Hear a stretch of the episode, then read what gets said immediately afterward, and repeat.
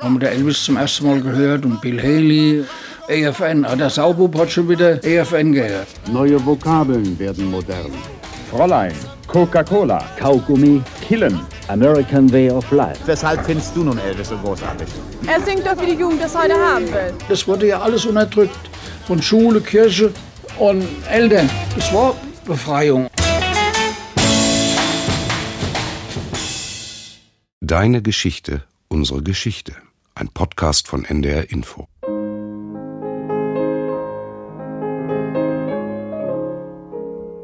Deine Geschichte erzählt dein Leben. Unsere Geschichte erzählt von unser aller Leben. Ich habe mit Zeitzeugen gesprochen. Ich habe in den Tonarchiven recherchiert. Deine Geschichte. Unsere Geschichte.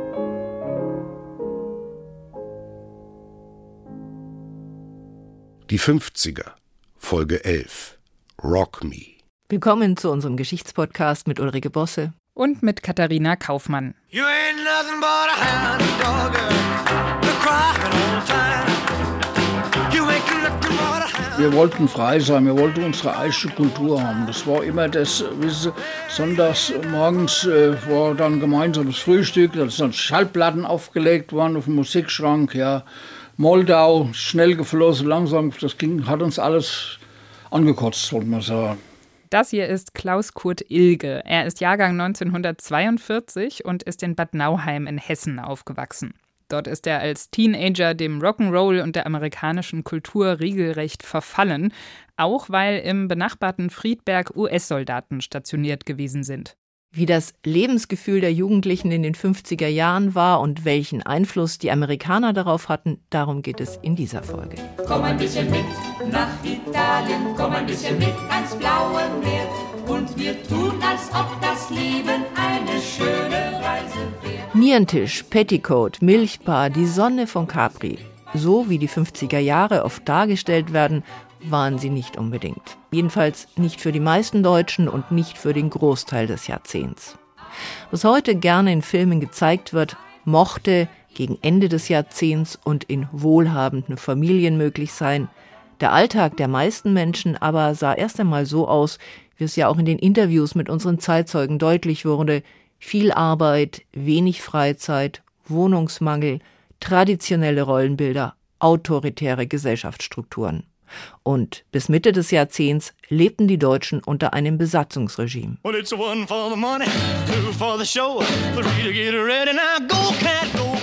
Klaus Kurt Ilge konnte sich im Gespräch mit mir noch gut daran erinnern, wie groß der Einfluss der amerikanischen Besatzungstruppen auf sein Leben und auf das seiner Eltern gewesen ist.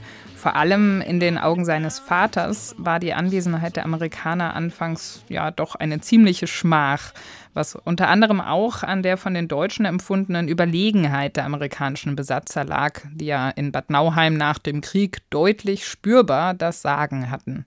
Da gab es das große Grauhotel, da war der General Patton und äh, die Offiziere, die haben einfach, da sind zum Bürgermeister gegangen, hat er gesagt, bis 18 Uhr brauchen wir so und so viele Wohnungen oder so und so viele Häuser. Sind die Leute zum Teil rausgeschmissen worden, zum Teil mussten auf den Dachboden oder irgendwie. Und da haben die amerikanischen Soldaten, die, die Sieger gewohnt. Also. Die haben das Kurhaus beschlagen, haben die Trinkkuranlage, die haben alles, was sie irgendwie äh, für die äh, von irgendwie von Freizeitwert auch wichtig war, haben die beschlagnahmt. Und die letzten Häuser sind erst 57 zurückgegeben worden. Klaus Kurt Ilge war nach dem Krieg ja noch klein. Er konnte, so hat er es zumindest beschrieben, den Amerikanern im Ort dadurch, wenn man so will, unvoreingenommener und offener gegenübertreten. Und er hat sie auch deshalb schon recht früh überwiegend positiv wahrgenommen. Ich bin in den Kindergarten gegangen und da ist ein äh, Armeebus vorgefahren. Und die haben die Kindergartenkinder eingeladen, habe sie Kasern gefahren. Und da waren so die Kantine. Und äh, da sind wir da bewirtet worden, als, als so in der Adventszeit. Da habe ich die erste, das erste Donut gesehen, die ersten Amerikaner, diese äh, Zuckerguss überzogenen äh, Dinger. Das war ja für uns, gab es ja hier gar nicht.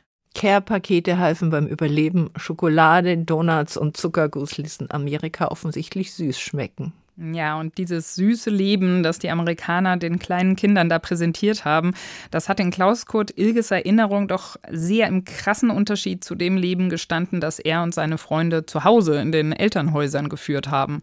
Bei ihnen ging es nämlich Ende der 40er und Anfang der 50er noch ziemlich karg zu. Man hatte einfach nicht viel, die Eltern waren eher streng und die Amerikaner, ich sag mal nebenan, haben dagegen dann ein Leben in Fülle gelebt. Also ein irrer Kontrast muss das für die Deutschen gewesen sein. Splish splash, I was taking a bath. Long about a Saturday night. Die Amerikaner, die hatten alles. Alles im Überfluss, alles im Überfluss.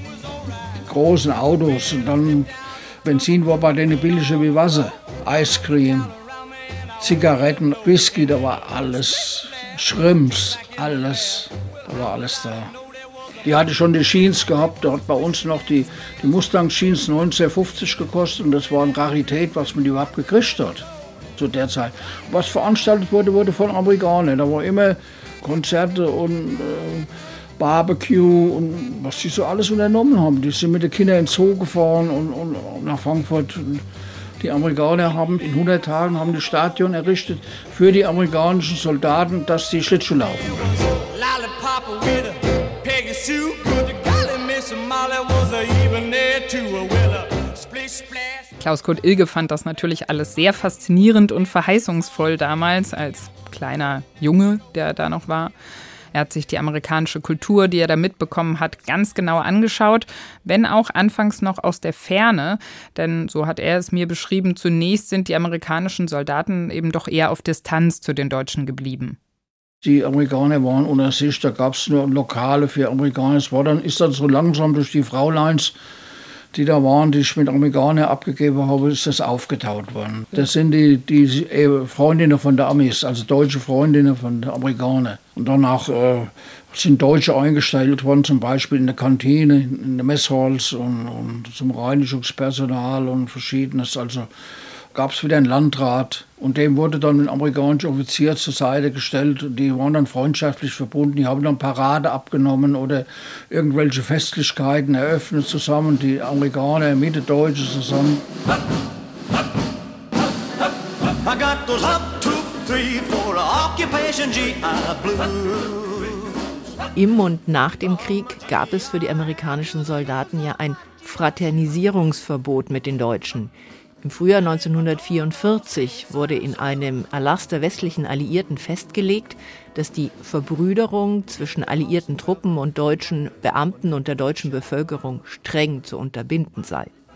In einer Direktive zur amerikanischen Besatzungspolitik vom April 1945 hieß es, Deutschland wird nicht besetzt zum Zwecke der Befreiung, sondern als besiegte Feindnation. Zitat Ende. Erst zwei Jahre später wurde das dann offiziell abgelöst durch eine Besatzungspolitik, bei der Zusammenarbeit und Kooperation in den Vordergrund rückten. Das Fraternisierungsverbot war da allerdings längst gefallen, einfach auch, weil viele amerikanische Soldaten sich nicht dran gehalten haben. Im Sommer 1945 wurde es erst für die Kinder aufgehoben, dann für Gespräche mit Erwachsenen auf Straßen und Plätzen und im Herbst 1945 dann ganz. Was nicht bedeutete, dass das Verhältnis zwischen den US-Truppen und der Bevölkerung immer ganz einfach war.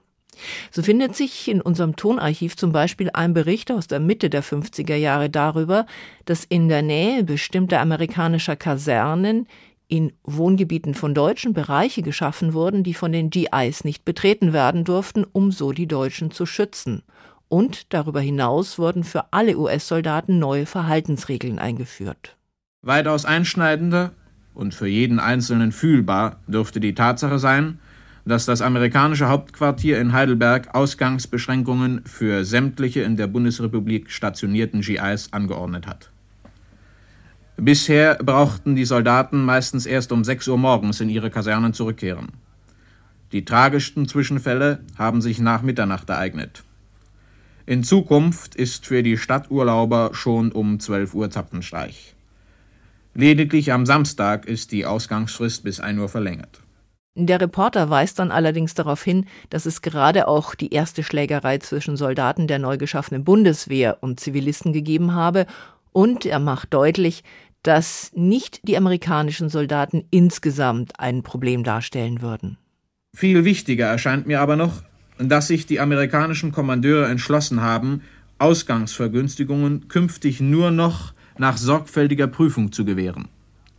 Soldaten, von denen bekannt ist, dass sie leicht über die Stränge schlagen oder die durch schlechtes Benehmen bereits einmal aufgefallen sind, sollen den Kasernenbereich vorläufig überhaupt nicht mehr verlassen. Kleine Festlichkeit zu Hause heißt für alle, mach mal Pause.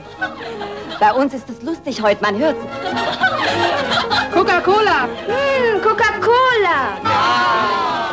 Für alle Fälle. Mach mal Pause, Coca-Cola. Besonders vorteilhaft in der Familienflasche.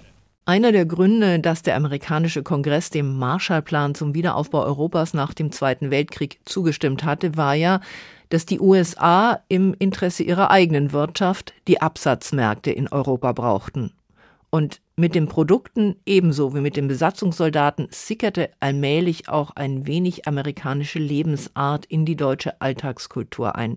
Wobei diese Entwicklung schon vor dem Krieg angefangen hatte. Die erste Abfüllanlage für Coca-Cola in Deutschland zum Beispiel wurde 1929 in Essen eröffnet. One, two, three o'clock, four o'clock, rock. Five, six, seven o'clock, eight o'clock, rock. Nine, ten, eleven o'clock, twelve o'clock, rock. We're gonna rock around the clock tonight. What? Für Klaus Kurt Ilge vermittelte sich der American Way of Life erst einmal über die Musik, die er im Radio hören konnte. Radio, EFN, das Wort klasse. Wofür stand EFN? Äh, American Forces Network. Und da lief dann amerikanische Musik. Ja, ja, klar. Und haben wir Elvis zum ersten Mal gehört und Bill Haley und, und äh, Perry Como auch und Doris Day, alles, alles damals. Die Eltern haben das verpönt und wenn wir hatten nur ein Radio gehabt und äh, wenn die Eltern weg sind, haben wir natürlich EFN eingestellt. Jetzt ging dann die Tür, damals eine Wohnung, die Eltern sind zurück, einkaufen, kon, muss, konnte man nur noch drauf drücken, aus. Dann haben wir die angemacht EFN. Der Saubub hat schon wieder EFN gehört. Ja, das Amerikanische hat sich für den jungen Klaus Kurt Ilge zum Objekt der Begierde entwickelt, so hat er es mir auf jeden Fall beschrieben. Und es ist auch ein Mittel gewesen für ihn, gegen die Lehrer an seiner Schule aufzubegehren. Denn die waren gelinde gesagt nicht gerade begeistert von der Vorliebe der Teenager in Bad Nauheim für die amerikanische Lebensart. Die Freundschaft oder deutsch-amerikanische Verbindung wurde nicht unterstützt, das wurde richtig angegangen. Und wir durften übrigens in der Schule keine Jeans anziehen. Mit welcher Begründung? Oh ja, amerikanische Arbeitskleidung. Primitiv und amerikanische Arbeitskleidung. Wenn mir einer mit Jeans kommt, ist wieder heimgeschickt worden. Ich habe es probiert, ich bin ein paar Mal heimgeschickt worden. Ich habe mal Jeans abends schon in den Keller getan, bin dann anständig gekleidet runtergegangen. Keller hat mich umgezogen, bin dann in die Schule. Bin dann abgefangen worden. Illgesetzen, Sex, ja. Thema verfehlt, wie, wie die es gerade wollten. Gell? Diskussionen gab es damals zwischen Lehrer und Schülern gar nicht. Aber nicht nur die Lehrer von Klaus Kurt Ilger haben die amerikanische Kultur abgelehnt, auch sein Elternhaus, speziell seine Großmutter und sein Vater. Meine Oma hat äh, immer gesagt, ah, wie kannst du da hingehen, das sind doch unsere Feinde. Ich sagte, Oma, das sind ja die Freunde, das sind die Siege. Mein Vater, der war im Krieg, der war der Besiegte. Die hat mit den Amerikanern nichts am Hut gehabt. Und alles Amerikanische war schlecht, die haben alles schlecht geredet. Und die wären halt äh, nicht so intelligent und, und, und die amerikanische Art zu kochen, das Grillen, das hat man hier noch gehabt. Haben die gemeint, die würden in Amerika alle auf dem Grill kochen. Also die äh, Eltern haben das abgelehnt. Weil das war neu für die, das war ungewohnt, das waren Fremde und die haben gedacht, wir würden einer fremden Macht, würde die uns, also würde uns dann abspenstig machen. Fremde Kultur und die haben ja gar keine richtige Kultur. Die Haltung von Klaus Kurt Ilges Oma war weit verbreitet. Auch konservative Intellektuelle setzten Amerikanisierung gleich mit kultureller Lehre und sie beurteilten den kulturellen Wandel, der sich in Deutschland nicht zuletzt natürlich auch aufgrund des Wirtschaftswunders vollzog, wirklich negativ. Soziologen meinen, dass die Europäer so auch versucht hätten, Ohnmachtsgefühle gegenüber der militärischen, politischen und wirtschaftlichen Übermacht der Amerikaner zu kompensieren. Wobei die Wirklichkeit wie immer vielschichtiger ist als die Theorie.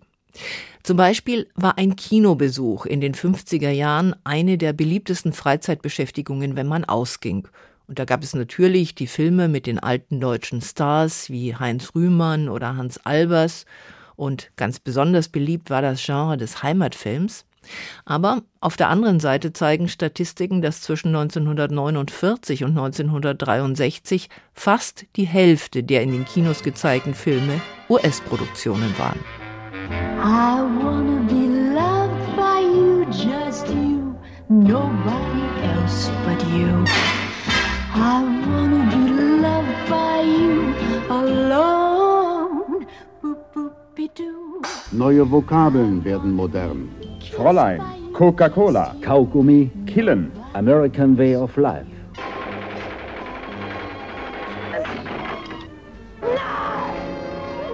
Auf den Leinwänden westdeutscher Filmtheater. Für Jugendliche erlaubt. Sex, Crime, Horror. Mach dir ein paar schöne Stunden, geh ins Kino. Das Straßenbild belebt sich.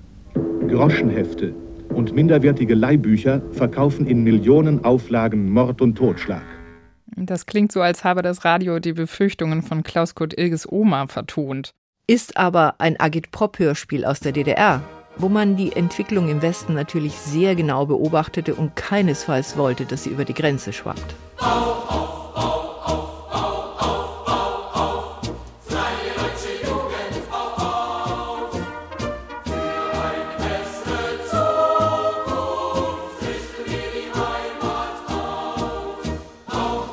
Eine eigene Jugendkultur bildete sich in Westdeutschland erst ganz allmählich heraus, als man sich das im Rahmen des Wirtschaftsaufschwungs auch leisten konnte. 1958 waren zum Beispiel 85 Prozent der 18- bis 20-jährigen Männer und Frauen berufstätig. Und da blieb angesichts der langen Arbeitszeiten erst einmal nicht viel Zeit dafür, mit Gleichaltrigen etwas Neues auszuprobieren. In der DDR dagegen gab es so etwas wie eine Jugendkultur als von oben organisiertes System, das dazu dienen sollte, Kinder und Jugendliche zu sozialistischen Menschen zu machen. Schon im Sommer 1945 hatte die sowjetische Militärverwaltung begonnen, Jugendausschüsse zu organisieren. Am 7. März 1946 wurde die FDJ, die Freie Deutsche Jugend, offiziell gegründet. 1948 kam dann noch die Pionierorganisation Ernst Thälmann für Kinder im Grundschulalter dazu. Bei öffentlichen Auftritten klang das dann so, wie das Radio das vorspielte. Ich verspreche, dass, die, dass unsere Pioniere den Auftrag, den uns die Partei gegeben hat, erfüllen wird. Und ich bedanke mich vor allem für die gute Unterstützung von Seiten der Partei, der Regierung und vor allem von Seiten unseres Präsidenten. Ich denke da zum Beispiel an die gu guten Ferienlager, die uns die, die uns die Regierung geschenkt hat, wo wir unsere schönen Ferien verbringen können. Im DDR-Radio wurde die Jugend gerühmt, wenn sie sich im Sinne der Partei vorbildlich verhielt. Zum Beispiel im Frühjahr 1956. Den Aufbauwalze, wie könnte es anders sein, singt der Kinderchor Berlin für die Jugendkomplexbrigade Martin Müller der Volkseigenen Bauunion Frankfurt-Oder. Auf der Baustelle Stalinstadt trugen ihre vorbildlichen Leistungen dazu bei, dass der Plan übererfüllt wurde. Sie führten neuere Methoden ein und steigerten so ihre Arbeitsproduktivität. Aufbausonntag ist heute wieder, die Trümmer schmelzen wie Schnee geschwelt. Und wir singen die frohen Lieder, wir bauen und singen trotz Regen und. Die Jugendlichen durften auch öffentlich Kritik an den bestehenden Verhältnissen üben, aber bitte im Sinne der Partei, so wie zum Beispiel eine Jugendbrigade aus Berlin in einer anderen Radiosendung. Ja, also wir sind auf der Baustelle zwei Maurerbrigaden, die Brigade Schneider und die Brigade Lichner. Wir wollen alle dazu bringen, dass jeder das leistet, was verlangt wird. Und gibt es bei euch Schwierigkeiten oder? Die Betriebsleitung kümmert sich sehr schlecht hier um die Jugendbaustelle. Und es wäre besonders wünschenswert, wenn unser Held der Arbeit, Herbert Käse, besonders den Jugendlichen mal neuere Methoden zeigen würde. Er hat ja auch die Erfahrung schon mitgebracht. Er war in der Sowjetunion und hat dort also auch die sowjetischen neuer Methoden kennengelernt. Und da wäre ich der Meinung, dass er mal hier den Jugendlichen das vorführt. Es gab keine Zwangsmitgliedschaft in der FDJ für die Jugendlichen in der DDR. Aber da die FDJ-Leiter zum Beispiel darüber befinden konnten, ob jemand zum Abitur zugelassen wurde und studieren durfte, war klar, dass man es ohne die FDJ nicht weit bringen konnte in der DDR. Nach Vorstellung der DDR-Führung war das blaue Hemd der FDJ das angemessene Kleidungsstück für Jugendliche und nicht die blauen Nietenhosen aus dem Westen, wie Jeans genannt wurden. Die waren ebenso verpönt wie die Musik aus Amerika, die die Jugendlichen in der DDR über das Radioprogramm zum Beispiel des Rias Berlin natürlich auch kannten und mochten. Es bildeten sich zum Beispiel in Ostberlin Rock'n'Roll-Clubs, aber sobald die Obrigkeit davon Wind bekam, wurden sie geschlossen. Und über Elvis Presley schrieb das FDJ-Zentralorgan Junge Welt, Zitat, sein Gesang gleicht seinem Gesicht, dümmlich, stumpfsinnig und brutal. Der Bursche war völlig unmusikalisch. Zitat Ende. Love me tender, love me sweet, never let me go. Klaus Kurt Ilge hat die Musik von Elvis dank dem Radiosender AFN seit Mitte der 50er Jahre gehört und er ist von Anfang an schwer begeistert gewesen. 1957 war, glaube ich, das im Spiegel, im ersten Mal ein Titelbild vom Elvis auf einer deutschen Zeitung. Und dann hat man mal gesehen, wie der Elvis aussieht. Und da hat er die Schmalztolle gehabt, fanden das toll. Und im Kino kam dann Love Me Tender, dann kam Loving You, dann kam äh, Jailhouse Rock, dann kam Green Creole, dann hat man erstmal die, so die Vorstellung gehabt. Und das, das war faszinierend. Der Elvis war unser Ideal, das war unsere Vorkämpferfigur. Was hat Ihnen daran so gut gefallen an, an, an dieser Figur? Die Art von Singen und dieses, dieses Aufbegehren, dieses, diese Abwendung von, von anderen, selbst in Amerika ist er ja angegangen worden und äh, durfte teilweise gar nicht gespielt werden. Dann durfte er nur im Fernsehen gezeigt werden, nur oberhalb der Gürtellinie und das war unser Vorreiter. Wir wollten frei sein. I'm all shook up. Und dann kam Elvis Presley als GI nach Deutschland. Das war am 23. September 1958. Da stand auf der ersten Seite der Wetterauer Zeitung bei Weltnachrichten, Presley kommt nach Friedberg. Am 1. Oktober 1958 traf der Truppentransporter, mit dem Elvis Presley nach Deutschland kam, in Bremerhaven ein. Ich war dann bei der Ankunft dabei. Und auch wenn der Radioreporter, der darüber berichtete, den Rockstar nicht so kritisierte wie sein Kollege von der FDJ-Zeitung, wird aus seiner Reportage doch klar, dass er die Begeisterung der Jugendlichen so gar nicht nachvollziehen kann. Was hältst du nun von Elvis und weshalb, und weshalb interessierst du dich für Elvis? Oh, weil Elvis mich so begeistert, so eine tolle Stimme und so. Ich finde ihn einfach prima. Ich finde an Elvis, der hat irgendwie so was Besonderes. Das finde ich einfach toll. Ja, Na, eben weil er ein Mann ist und das Singen, das singt er doch eben wie die Jugend das heute haben will. was heißt ein Mann? Wir sind ja auch Männer hier. Na Der ja. Polizeibeamte hier ist auch ein Mann. Na, er ist aber noch jung. Was? Er ist aber jung. Er singt doch wie die Jugend das heute haben will. So. Also davon bist du überzeugt, Ja. dass er so singt, wie die Ganz Jugend genau. das heute haben Ganz will. klar. Und die anderen singen nicht so. Ja, die singen auch, aber Elvis, das, das kommt so richtig von Herzen. Dann kamen die, die ersten Journalisten mit der Fernseh, mit der Kamera geschultert, die kamen da an, waren glaube ich 27 Teams dann aus aller Welt. Und dann haben wir gerade noch gesehen, wie der Elvis rausge ausgestiegen ist. Ja, und dann war es soweit. Die ersten GIs verließen das Schiff. Und dann kam er.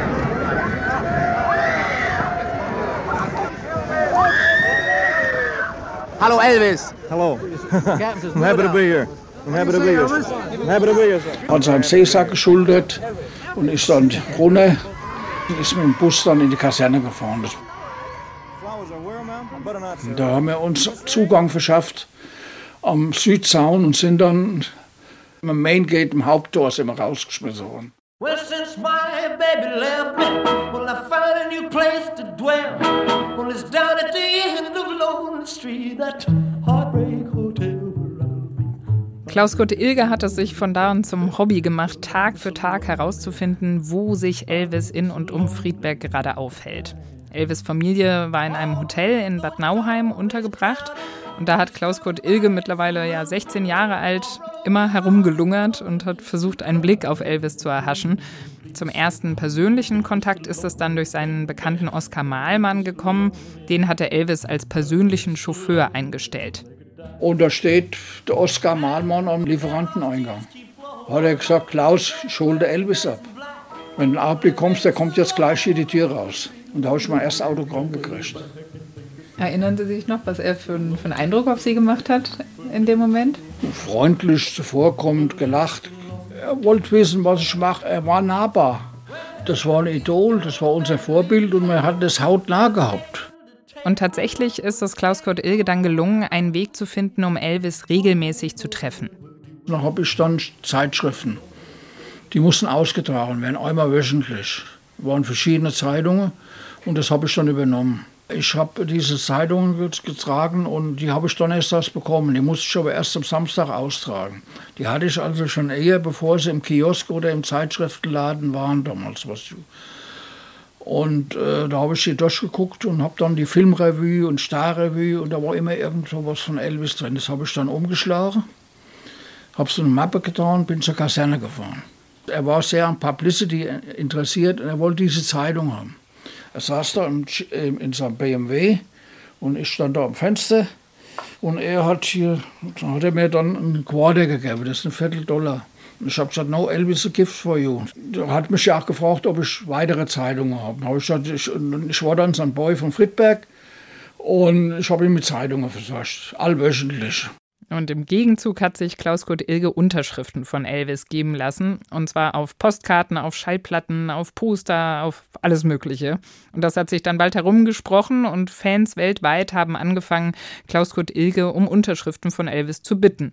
Und das hat der anfangs auch missverstanden. Irgendwie kam er schon so böse an, kam mit dem Cadillac Fleetwood. Ich hatte mit der Postkarte, gehe freudestrahlend auf ihn zu. Und er macht einen Hage, bleibt stehen, macht einen Hage und sagt so abfällig, do yourself, ob ich verkaufen wird. Und habe ich gesagt, no, aber es hat mir keine Ruhe gelassen. Und nächsten Tag bin ich hin, bin heim, habe mal Englisch sortiert. Dann habe ich gesagt, Elvis, I have something to explain, also ich möchte was erklären. Guckte so gelangweilt, dann habe ich ihm gezeigt, das ist ein Letter von, ein Brie- Brief von England, von Holland, von Belgien. Äh, Das waren alles Adressenaustausch von Teenager, die im Sommer 1959 in Nauheim waren. Die sind irgendwo in Schweden, wo sonst wo sind die abgehauen. Und die Teenager wurden alle wieder in Nauheim gefunden, in der Goethestraße. Die wollten zu Elvis. Und die mussten wieder zurück nach der Ferien. Und die haben mir dann geschrieben, haben mir dann geschickt, Filmprogramme und alles, Postkarten. Das habe ich unterschreiben lassen, habe es dann wieder dahin geschickt. Das habe ich dem Elvis dann glaubhaft erklären können. Das ist die Briefmarke von da, das von da. Und guckt er mich so an, was soll das? Also, dann habe ich gesagt, das sind deine Fans. Und er schreibt und ich schicke es wieder zurück. Dann hat er mir auf die Schulter geklopft, you do a lot of work for me.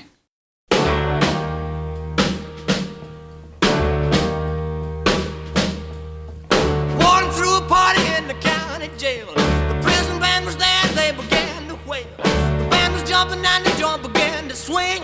You should have heard this knocked jailbird sing that.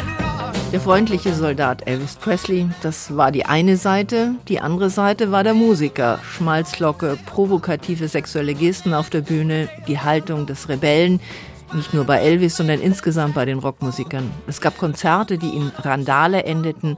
Das gesellschaftliche Establishment setzte Rock'n'Roll deshalb oft gleich mit den sogenannten halbstarken Jugendlichen, die auf die Straße gingen, um sich mit Polizisten zu prügeln. Für Klaus Kurt Ilge war der Rock'n'Roll ein perfektes Mittel, um sich einerseits vom Elternhaus zu distanzieren, aufzubegehren, aber auch um sich in eine andere, in eine leichtere Welt zu flüchten als die um ihn herum mit vom Krieg traumatisierten Erwachsenen, mit strengen Erziehungsregeln und so weiter.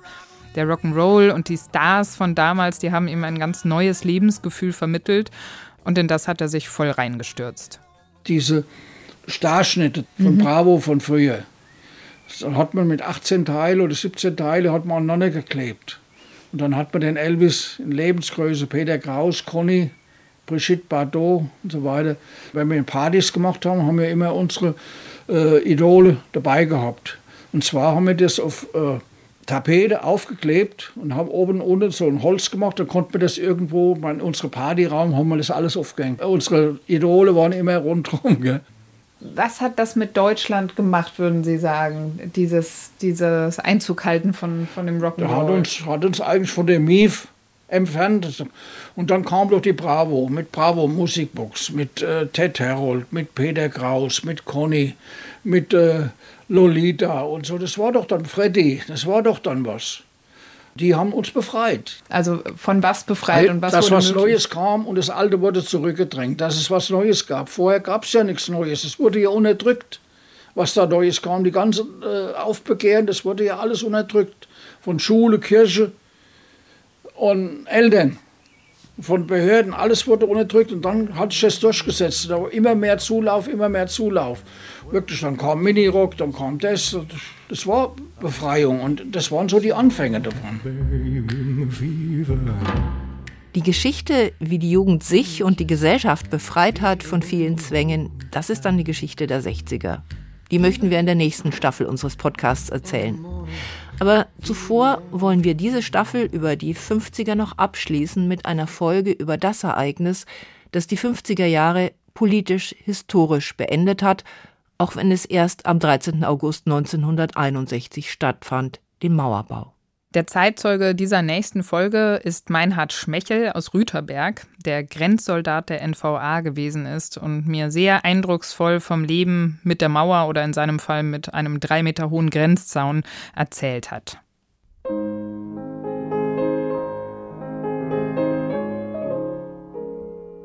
Jürgen und Matthias haben den Podcast diesmal mit uns produziert. Alle Folgen finden Sie, findet ihr in der ARD Audiothek.